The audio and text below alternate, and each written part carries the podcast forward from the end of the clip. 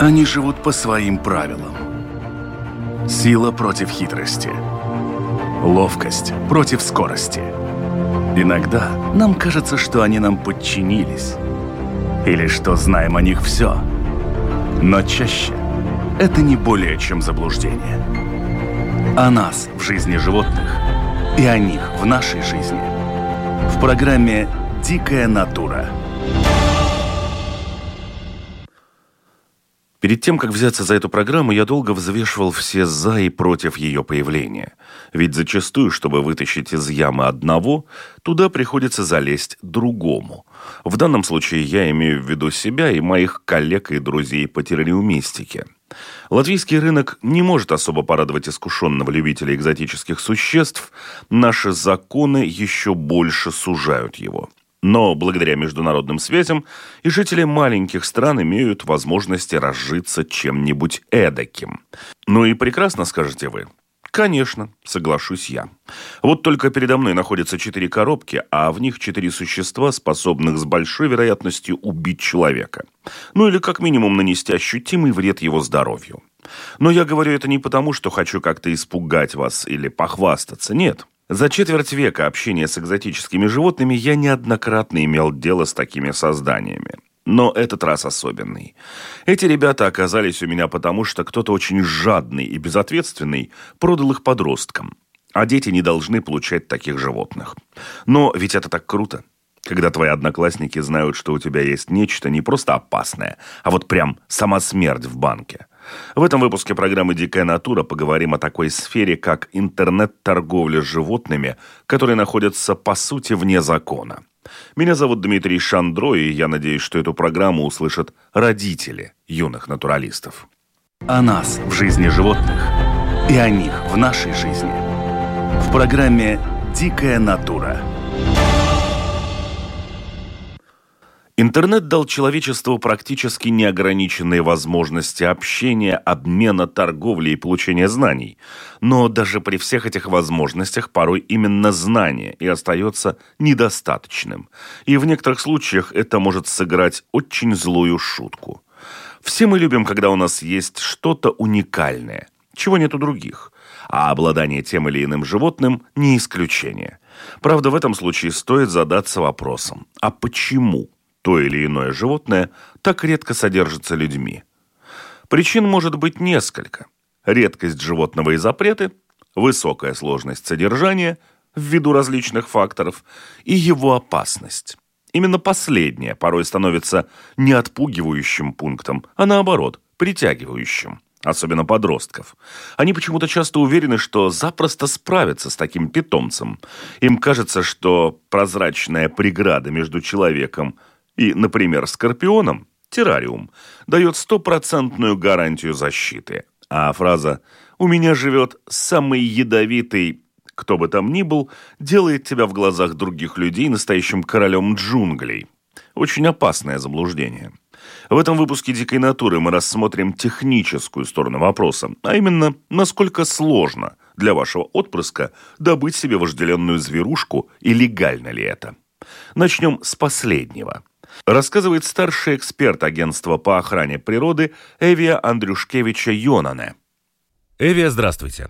Здрасте. Существуют различные законы, различные документы, которые каким-то образом регулируют разрешение на содержание в домашних условиях или в каких-то других условиях, контролируемых человеком, тех или иных животных.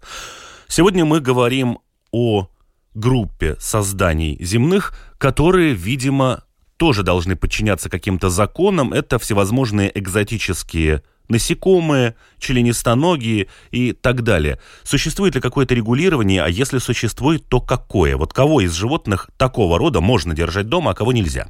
Ну, конкретно э, регулирование по насекомым и подобным животным не существует, но есть э, такой всеобщий закон э, о охране животных, и он подразумевает э, именно то, что человек, который покупает любое животное, а насекомое, оно является животным, и, а также всякие э, скорпионы, э, и пауки это тоже являются животными. Вот. И именно этот закон гласит о том, что э, хозяин животного должен о нем заботиться, и он должен заботиться о нем так, чтобы животное не предоставляло бы угрозы ни человеку, ни другим животным. Он должен заботиться о, так сказать, хорошей славе этого животного в глазах других людей, не имеет права его там э, натравливать на других э, людей и животных. Вот. И конкретно любое животное, оно должно быть каким-то происхождением, с легальным происхождением. Вот. И поскольку очень много животных включено именно в конвенцию СИТЕС, это конвенция, которая регулирует торговлю э, охраняемыми видами как животных, так и растений, то многие виды попадают именно под эту конвенцию. И, соответственно, э, если человек покупает животное, он должен убедиться в том, что э, животное не находится в этой конвенции, а если оно находится, то он должен убедиться, в каком приложении, и, соответственно, должны быть соответствующие документы под каждое приложение. Под приложение А — это специальные сертификаты, которые выдают надзорные учреждения а, каждой страны, которая за эту конвенцию, скажем так, отвечает. Вот. И если это приложение Б, то э, это не является сертификатом, но документ о происхождении должен быть как бы э, такой, чтобы можно было убедиться, что это животное с легальным происхождением, оно не взято из природы, э, и что, э, так сказать, разводчик конкретного животного э, является надежным. Но смотрите, да. у нас есть такая ситуация, если мы берем более крупных животных, например, каких-то собак э, или еще кого-то, там существует определенная документация, определенные родословные и даже чипы в некоторых случаях, которые можно просканировать и что-то узнать об этом животном, там, кому оно принадлежит или откуда оно приехало, если эта регистрация существует.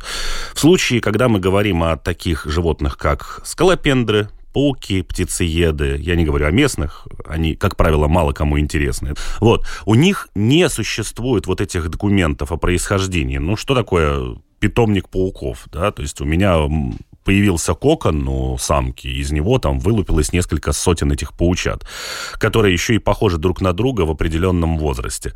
Соответственно, такой документации вроде бы как и не существует. Соответственно, такое животное не стоит покупать. Если невозможно доказать его происхождение, то животное не стоит покупать. Оно, скорее всего, будет дешевле, чем э, животное с документами, но там надо понимать, что есть определенные риски, что это животное могут э, изъять, потому что нет соответственных документов. В особенности, если это животное, как бы так сказать, путешествует из третьих стран, то там должны быть специальные документы на импорт-экспорт. Ну, внутри Европейского Союза я захожу на германский, например, какой-то сайт, который торгует зоотоварами, и в том числе животными, и покупаю у них, не знаю, кузнечиков. Они мне присылают либо личинки кузнечиков, либо там молодых кузнечиков. Как правило, это что-то в детском возрасте. Да, ну, смотря какие это кузнечики. Если это кузнечики из конвенции СИТЕС, то должны быть документы. Если это в принципе, даже если это кузнечики не из конвенции СИТЕС, э, я предполагаю, что э, нормативные акты любой страны не позволяют изнимать животных просто так из природы. Я скажу честно, как правило, коллекционные животные, которые укрепились в зоокультуре, то, что называется, их не ловят в природе, потому что мне дешевле его развести в Германии и продать, не знаю, в Чехию, чем переть откуда-нибудь э, с Шри-Ланки. Да, но какой-то предок у него должен был откуда-то появиться все-таки. И вот э, начиная разводить этих животных, э, определенному коллекционеру надо в своей стране, так сказать, э, привести в порядок документы, да, которые которые должны быть в соответствии с той страной, как бы, в котором он это, этим делом занимается. Например, у нас в Латвии, если как бы кто-то будет считать экзотичными животными, ну, например, наших насекомых, э, на особо охраняемые виды надо получить э, так называемое разрешение, и это располагает, э, распространяется именно на особо охраняемых насекомых. Так что как бы так вот просто изъять насекомое, особенности, особенно охраняемое, из природы в Латвии нельзя. Соответственно, если его будут продавать, например, как экзотическое животное, например, в Индию, то там тоже будет нужна определенная документация. Это мы сейчас говорим о животных, которых ловят э, где-то в природе и пытаются переместить в другую страну. Это мы оставим, насколько я знаю, по закону, в общем-то, получение животных из природы в Латвии практически тема закрытая, она запрещена законом. С определенными разрешениями только можно это делать, да. Есть ли какое-то именно правило, регулирующее запрет на, не знаю, степень токсичности или еще чего-то? Все пауки ядовиты. Абсолютно все. Да, э, ну, именно в законе нету такого запрещ- запрещения, которое не, ну, не позволяет держать э, пауков или других насекомых.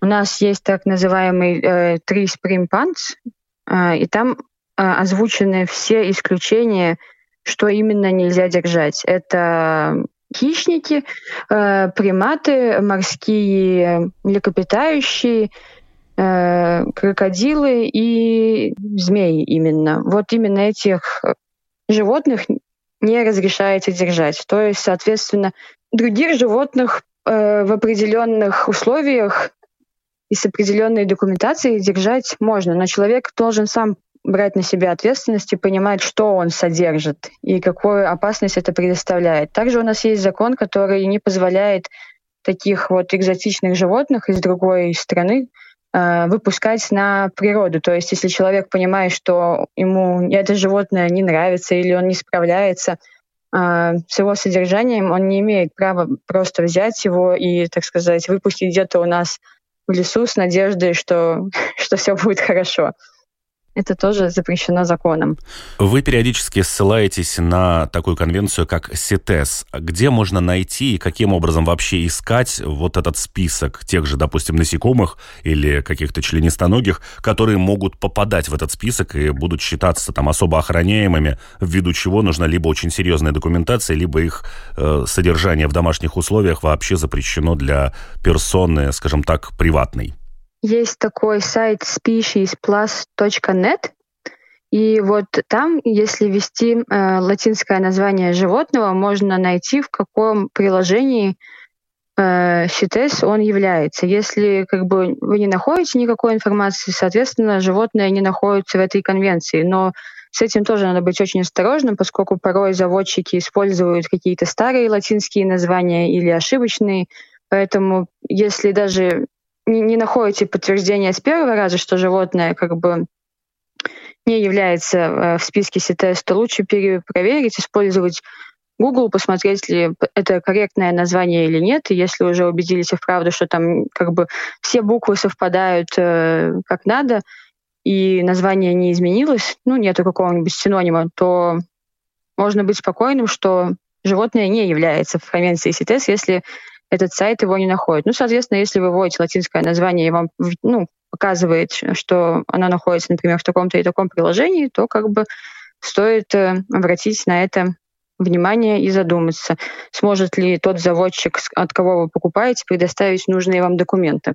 Итак, Никаких правил, ограничивающих разрешенную токсичность таких животных, как пауки, скорпионы, скалопендры или насекомые, нет по крайней мере у нас. А значит, продавец может запросто продать как виды, подходящие для начинающих и довольно безопасные, так и те виды, от которых напрягаются даже люди с огромным опытом. Что касается наших местных магазинов, там вряд ли можно купить действительно опасного паука или скорпиона. Но, как я уже сказал, всегда есть интернет.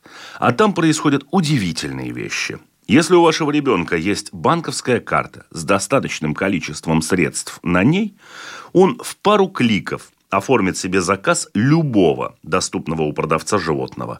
Более того, с вероятностью в 99,9% торговец из-за границы даже не поинтересуется возрастом покупателя. Для него все деньги являются совершеннолетними, а желание клиента – закон. А значит, уже через несколько дней после получения средств посылка с любым созданием будет выслана – Я еще раз оговорюсь, что сегодня мы говорим только о покупке в интернете таких животных, как всевозможные насекомые, пауки, скорпионы и так далее. И эта посылка, скорее всего, дойдет до адресата. В этом я убедился, поговорив со старшим экспертом таможни таможенного управления СГД Элиной Галкиной. Как часто встречается таможенная служба с какими-то посылками, внутри которых находятся не привычные, там, не знаю, наркотические средства, о которых мы периодически слышим в новостях, а какой-то живой груз, какие-нибудь личинки, бабочки, пауки, скорпионы. А, На данный момент таких случаев в таможенном управлении еще не было. Были случаи, когда везли яйца, но и такого уже давно не наблюдается. В нашей практике таких случаев нет. И тогда отсюда следующий вопрос. Каким образом вообще проходит проверку посылки, которые присылаются в Латвию? Дело в том, что в разговоре с Латвией Спасц они сказали, что ни один поставщик почтовых услуг, ни Латвия Спасц, ни какие-то покоматы, они не имеют права делать проверки этих посылок и проверяются посылки только перед отправкой куда-то, чтобы там было правильно написан адрес и прочие тонкости технические. Это делается в Латвии. Видимо, почтовые какие-то предприятия за границей делают то же самое у себя. Значит, посылки проверяются где-то здесь, э, в таможенном управлении. Вот каким образом проходят эти посылки проверки? Как вы выбираете, какую коробку стоит досмотреть более досконально? А, ну, у нас в таможенном управлении существует проверка, основанная на рисках. И потому, если в разработке есть какой-то профиль, мы тогда проводим контроль посылки. Но, в принципе, вы не видите, да, если что-то живое в коробке находится. Или если это теплокровное, то вы это обнаружите. На практике мы проверяем описание товара, код товара, а также есть случайный отбор. Но какой-то определенной проверки на живых существ у нас нет. В данный момент мы проводим только контроль, основанный на рисках. Если мой друг в приватном порядке откуда-нибудь из страны Европейского Союза, например, из Германии, решит отправить мне, поделиться со мной, не знаю, муравьями. Муравьиные фермы тоже содержат. Он их упакует и отправит мне как частное лицо. Это законно, в принципе? Таможня не контролирует товары внутри Европейского Союза. Цель таможни – контролировать товары, которые присылают из третьих стран. В связи с этим это не будет товаром, подлежащим контролю таможни. Ну хорошо, а если все-таки такая посылка окажется, что она у вас оказалась в руках, вы ее проверили и обнаружили, что там находятся, например, муравьи, какие будут дальше действия? Вы так и отправите ее дальше или для меня это вызовет какие-то проблемы с законом? Нет. В этом случае мы можем проконсультироваться с продовольственно-ветеринарной службой и направим им такую посылку, и тогда уже ПВС примет решение о том, является ли этот товар предметом их контроля. Поскольку все живые существа контролируются продовольственно-ветеринарной службой, а мы, как таможня, больше контролируем таких животных, как собаки, кошки, домашний скот, если они пересекают границу из третьих стран. Угу. А если действительно речь идет о третьих странах, то есть, например, друг живет у меня уже не в Германии, не в пределах Европейского Союза, а присылает мне, например, из Гонконга, если таможня обнаружит такую посылку, она будет отправлена на контроль продовольственно-ветеринарной службы. И ПВС примет свое решение, что делать, основываясь на нормативных актах, которыми они руководствуются. В связи с этим все таможенные процедуры мы сможем закончить только тогда, когда продовольственно-ветеринарная служба примет какое-то решение. Ясно. Но в любом случае, то есть даже если что-то подобное будет констатировано, то дальнейшее решение будет принимать продовольственно-ветеринарная служба, а не таможня. Да, именно так. Я напомню, вы слушаете Латвийское радио 4, меня зовут Дмитрий Шандро, и сегодня говорим об опасной доступности целого списка ядовитых существ для несовершеннолетних любителей животных. Как вы уже успели убедиться, от картинки в интернете до появления ее содержимого у вас дома буквально пара кликов. И по сути нет механизмов, которые бы это как-то реально регулировали. По факту это просто вопрос ответственности продавца которому, как правило, вообще нет дела, кому и кого он продает, и, собственно, покупателя, насколько импульсивен он в своих желаниях. Я не хочу сказать, что так происходит всегда. Я знаю и много опытных киперов среди юных натуралистов. Но также я знаю и много случаев, когда люди дорого платили за свои ошибки. И эта программа не о хайпе, а об ответственности. Кстати, о ней. Даже несмотря на то, что отправления внутри ЕС почти не контролируются, все же отправка живых посылок – это нарушение закона. Почему, рассказывает старший эксперт Департамента таможенного контроля продовольственной ветеринарной службы Мара Педере. Итак, первый вопрос, который я бы хотел задать. Насколько я понимаю, если в посылке обнаруживается нечто живое, это могут быть муравьи, какие-то яйца или личинки насекомых, возможно, скорпионы или пауки, то таможенная служба передает эту посылку уже вам, и вы решаете, как с ней поступить дальше. И каковы будут решения вашей структуры в этом случае? Э, во-первых, в почтовых посылках нельзя посылать живые животные и так как и, и муравьи или улитки считаются живые животные, и таких животных запрещается посылать в ссылках. Такие ссылки подлежат ветеринарному контролю. И, во-первых, таким ссылкам нужен ветеринарный сертификат. И документы проверяет, и также животные проверяет ветеринарная служба Латвийской Республики.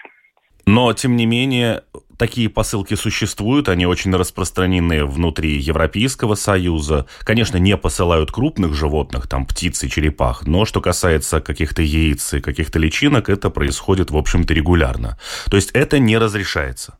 Это не разрешается, потому что таким ссылкам нужен ветеринарный сертификат.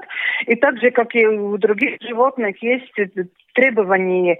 Если нет требований в Европейском Союзе, тогда есть национальные требования, которые должны выполнять те, которые хотят получить такие грузы требований. Если нет требований в Европейском Союзе, тогда есть национальные требования, которые должны выполнять те, которые хотят получить такие грузы. Но в случае, если все-таки подобного рода посылка попадает к вам, какие действия дальше предпринимаете вы и каковы вообще мои шансы увидеть эту посылку или что будет мне, в общем, что со мной будет, если посылка, которая была отправлена мне, попадет к вам? Такие ссылки должны отправляться обратно а, тому, кто посылал эту посылку. Вообще таких посылок, я так понимаю, что речь идет о муравьей, которые, которых можно покупать в интернете. Такие грузы вообще запретены. То есть, в, в общем-то, это нарушение закона, и в случае, если подобная посылка будет остановлена таможенниками и досмотрена и отправится к вам, то, в общем-то, после того, как она попадет к вам, ко мне она уже точно не попадет, она должна будет отправлена быть обратно туда, откуда ее прислали. Да, да, да. Посылает обратно. А получить ее какой-то вообще шанс есть? Что нужно для этого сделать? Э, ну, если, если хочется получить такие ссылки, тогда у нас есть э, э, нормативные документы, которые поставлены в Латвии Кабинету министров. Есть так, э, номер 17 такого документа, поставление Кабинета министров. И если кто-то хочет ввести, например, какие насекомые или, или улитки, или там, ну, как муравьи, например, тогда нужно э, получать разрешение с ветеринарной службы. И чтобы это получать, тогда надо писать заявление на ветеринарную службу на получение разрешения. Как указано это в постановлении номер 17. Ну вот смотрите, у меня живет друг в Германии, который мне в частном порядке решил переслать, поделиться каким-то выводком своих, не знаю, паучков-муравьев. Он мне их послал, не зная о том, что в Латвии нужно делать подобного рода документы. Я тоже об этом не знал. И вот эта посылка попадает к вам. Если ее отсылать после этого обратно в Германию, ну, скорее всего, груз погибнет. Ну, как бы тут особо иллюзий питать не стоит, особенно если это будет зимой. Могу ли я сделать что-то, чтобы предоставить какие-то документы и получить вот этих животных, которые уже все-таки приехали в Латвию? Э, если вы говорите о, о том, что получают э, этот, эту ссылку с Германии, Германия это страна Евросоюза, и, и там другие уже, уже там эти грузы не подлежат нашему контролю. Это как бы внутреннее, внутреннее перемещение животных между европейскими странами. Мы отвечаем только грузы подлежат контролю, те грузы, которые отправляются с третьих стран. Германия это страна Евросоюза, и, и там другие уже, уже там эти грузы не подлежат нашему контролю. Это как бы внутреннее, внутреннее перемещение животных между европейскими странами. Мы отвечаем только грузы подлежат контролю, те грузы, которые отправляются с третьих стран. Я понял. То есть то, что вы говорили о посылках, которые должны быть отправлены обратно, это речь шла именно о тех посылках, которые пришли из-за пределов Евросоюза. Тогда давайте смоделируем ситуацию, что посылка пришла ко мне из Европейского Союза. Но, естественно, документов там никаких нет. Там не будет документов. Тогда, если такая ссылка приходит из Европейского Союза, значит, что эта ссылка уже проверена. Если она была там тоже получена с третьей страны, тогда этот груз был уже проверен. Потому что все грузы только как пересечет, границу из третьей страны Европейский Союз, тогда они подлежат к ветеринарному контролю. Хорошо, то есть внутри Европейского Союза эти грузы передвигаются спокойно, их никто не контролирует. А если кто-то, не знаю, решит тогда переслать попугайчика или черепаху, с насекомыми понятно, они достаточно хорошо переезжают, особенно если контейнер хорошо запакован. А с более крупными животными на них есть какие-то ограничения? Или кто-то может засунуть попугая в коробку и послать из, не знаю, из Чехии в Литву? Ну, это тоже внутреннее, внутреннее перемещение Европейского Союза. Ну, конечно, таким, таким способом нельзя пересылать тоже по Европе попугаи или, или другие живые животные.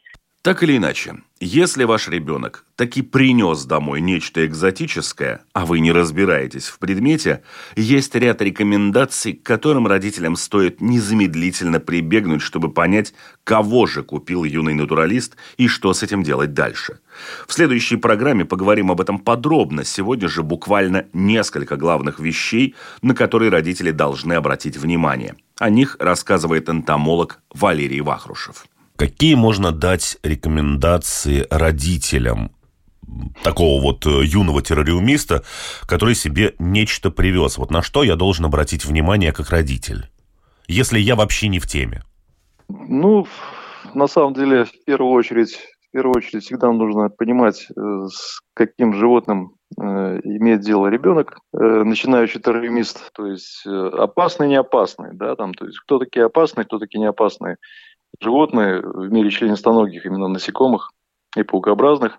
Ну, считается, что все паукообразные, все паукообразные без исключения, практически имеют ядовитые железы. Ну, там есть ряд исключений совсем там минимально. Ну, в основном, конечно, это все ядовитые животные, паукообразные. Это мы сейчас говорим о пауках.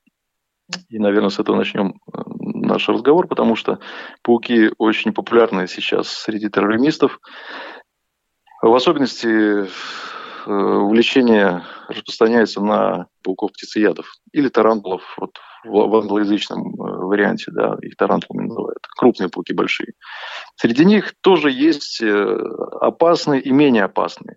Но я еще раз оговариваю, что они все опасные, да, то есть они все могут укусить, и это одна сторона медали, то есть они могут укусить Э, при неаккуратном обращении с ними. Вторая сторона медали – это не укус, это аллергическая реакция, благодаря которой человек может получить ну, неприятности со здоровьем. Это наличие у пауков э, покровов тела в виде волосков. Волоски у этих пауков являются защитной реакцией э, для, в общем-то, собственно, для обороны. Не хочу сейчас углубляться, наверное, в эти всякие вот симптоматические вещи. Мы сейчас говорим о посылках и, наверное, о распознании, о распознавании, да, там, родителями э, гипотетических животных, которых приобрел э, юный натуралист из пауков. Ну, наверное, особое внимание нужно уделять особо опасным паукам. Ну, я, опять же, не могу сказать, да, все пауки птицееды, они, ну, ну, они, конечно же, похожи между собой. И не специалист их, в общем-то, не отличит Есть группа, есть группа пауков рода брахипелма, но они считаются менее опасные, менее ядовитые скажем так, но волоски у них все равно есть, и они ну, условно, условно опасны, можно их так назвать. Хотя укусить могут очень больно, и, конечно, яд там будет, и будет боль, болезненный укус. Но есть среди таких же пауков-птицеядов азиатская группа пауков, Э, всем известный строматопельмы, да, какие-нибудь там вот, они до, достаточно ядовитые. Пецелотерии э, те же. Пецелотерии, разумеется, да. Пецелотерии считаются одним из таких достаточно ядовитых и агрессивных пауков. То есть вот брахипелмы, допустим, пауки такие более миролюбивые. Они, ну, фактически имеют флегматичный характер. Что касается пецелотерий или строматопельм, то, конечно же, они, ну, в принципе, очень импульсивные, очень агрессивные, э, достаточно такие нервные пауки и случайно могут, в общем-то, укусить. Да, вот. И вот тут укус, конечно, будет очень болезненный. Не считается, что он смертельный, но он очень болезненный, может быть, опять же, индивидуальная переносимость э, каждого человека. Но тут, наверное, просто нужно родителю почитать, хотя бы картинки посмотреть в интернете, это сейчас доступно, и я не хочу сейчас углубляться вот в эти подробности анатомического и морфологического строения. Ну, то есть рекомендации родителям какие? То есть пауков надо изучить, наверное, по интернету проще всего. Да? Сейчас это доступен, доступный ресурс, там множество фотографий, множество картинок, и, наверное, по картинкам по видовым названиям, если, если ребенок купил э, это животное, он, наверное, уже знает латинское название этого животного. Обязательно нужно знать латинское название, потому что вот без этого никак не разберешься. Но, тем не менее, мы уже знаем, крупные пауки, они менее ядовитые, мелкие пауки, на них э, нужно обратить внимание. Однако по почте всегда пересылают чаще всего маленьких паучков. То есть маленький паук-птицеяд, он совсем маленький. Ну, когда-нибудь он вырастет очень большим. Да, вот, ну просто об этом нужно знать, хотя бы на название ориентироваться. Ну да, и более того, я думаю, что не лишним будет упомянуть, что вообще в, в своем этом маленьком размере и возрасте они вообще похожи друг на друга, и отличить их практически невозможно. Абсолютно. Да, не специалист точно не отличит. Вот. Э, ну, конечно же, мы не можем не говорить о скорпионах. Да? То есть скорпион – это всем известная, это, это каста, отдельная каста в мире террористов. Но тем не менее, что мы знаем про скорпионов? Скорпионы – это тоже ядовитые животные, но яд у них находится не в хелицерах, а яд у них находится на кончике брюшка, которым мы называем, ну, хвостом. Ну, хвостом мы это назовем, просто люди, наверное, назовем это, эту часть брюшка хвостом, на кончике которого находится ядовитая железа. Вот ядовитая железа оканчивается э, ядовитым ну, ядовитой иглой, мы это так назовем, да, там, то есть, и, в общем-то, обычный человек может э, легко дифференцировать и понимать, вот ядовит он или не ядовит. Поэтому, в принципе, если ребенок купил в магазине скорпиона, то, конечно же, можно его рассмотреть. В первую очередь нужно обратить внимание на клешни, то есть вот руки, руки, руки скорпиона – это клешни, клешни, напоминающие клешни рака. И если, если эти руки, если, есть, если, если клешни большие достаточно относительно пропорции всего тела, то есть такие рукастые скорпионы, вот, э, то, скорее всего, скорее всего, это будет скорпион большого размера, и, скорее всего, он мало ядовит. То есть есть, бытует такое мнение, что если у скорпиона мощные руки, вот эти вот мощные клешни, то у скорпиона достаточно, достаточно сил – для того, чтобы обездвижить и расчленить э, добычу. Ему не нужно такое большое количество яда, чтобы ее убить. У него есть сильные руки. Скажем так, э, пчела может нанести гораздо больше урона человеческому здоровью, чем вот укол этого скорпиона, если мы сравниваем наших насекомых, да, например, с экзотическими видами. Э, но есть скорпионы, конечно, которые весьма опасны, и все они ходят в группу бутит, да, семейство бутит, э, и занимают несколько родов. Да, ну, считается, что из всех видов известных скорпионов науки, там, я по памяти сейчас не скажу, там порядка, там, может быть, по 2000 видов, может быть, 1800, 900, не помню сейчас, э, точно не скажу, но всего 50, где-то около 50-60 видов входят в особо опасные виды. Но как бы мы ни смотрели, в сравнении с морфологических особенностей, если мы будем сравнивать большого скорпиона пандинуса, например, и какого-нибудь андрактонуса, то там мы четко видим все равно клешни э, пинцетовидные могут быть. Чаще всего это у них э, вот эти два пальца на клешнях, они вытянуты. Они могут быть все равно относительно размера тела, ну, меньше по отношению вот к императорскому скорпиону.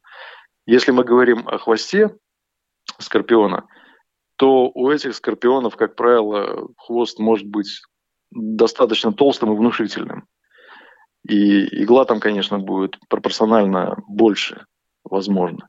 Но, правда, есть э, скорпионы э, родов центруроидес, например, да, там древесные скорпионы, там южноамериканские. Они тоже считаются достаточно опасными, или там титиусы, да, но, в принципе, они тоже очень ядовитые, но они и по-другому выглядят. Но все равно у них клешни очень тоненькие, хвост тоже может быть тоненьким и очень длинным, но показатели неядовитости, наличия больших клешней и ядовитости, наличия пинцетовидных тоненьких клешней, наверное, так, наверное, можно будет определить, наверное, опасен скорпион или не опасен. Ну и еще одна группа, которая для кого-то является сильно отталкивающей, но для каких-то таких, не знаю, любителей привлечь к себе особое внимание, столь же привлекательны это скалопендры. Ну, вообще это бешеные животные. Вот мое мнение такое. Это не для любителя, не для начинающего даже, да. То есть животное очень агрессивное во всех своих проявлениях. Скалопендра тоже может укусить, может вызвать аллергию, э, довольно болезненный мощный укус может быть у скалопендр.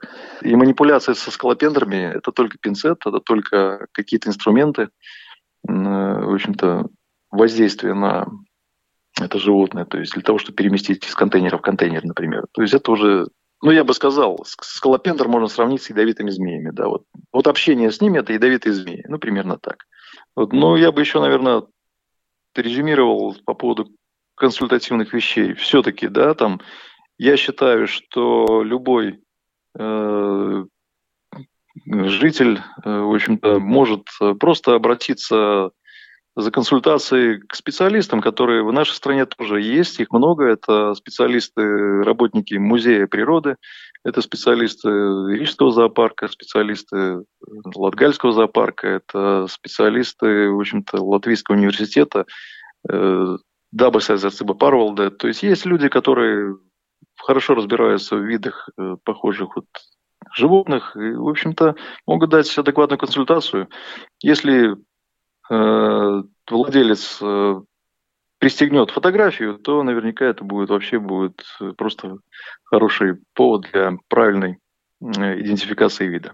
Ну что ж, а на сегодня у меня все. Как я уже сказал, в следующий понедельник слушайте «Дикую натуру», и там мы поговорим более подробно о том, что такое безусловно опасные, условно безопасные и так далее представители живой природы, которых можно запросто получить по почте, оформив заказ в каком-нибудь зоомагазине в любой из стран Европейского Союза. Напоследок лишь напомню, что программа «Дикая натура» выходит на волнах Латвийского радио 4 по понедельникам после 10-часового выпуска новостей. Повторы программы вы можете услышать во вторник ночью, а также в субботу после полудня все выпуски программы вы можете найти на сайте Латвийского радио 4 в разделе программы «Дикая натура». Кроме того, слушайте нас на всех крупнейших подкаст-платформах, а также видеоверсии можно найти на одноименном канале на YouTube. В случае с YouTube и подкастами, конечно, не забудьте подписаться, и вы будете всегда в курсе актуальных выпусков. Вот на этом у меня все. До новых встреч! Они живут по своим правилам. Сила против хитрости. Ловкость против скорости. Иногда нам кажется, что они нам подчинились. Или что знаем о них все.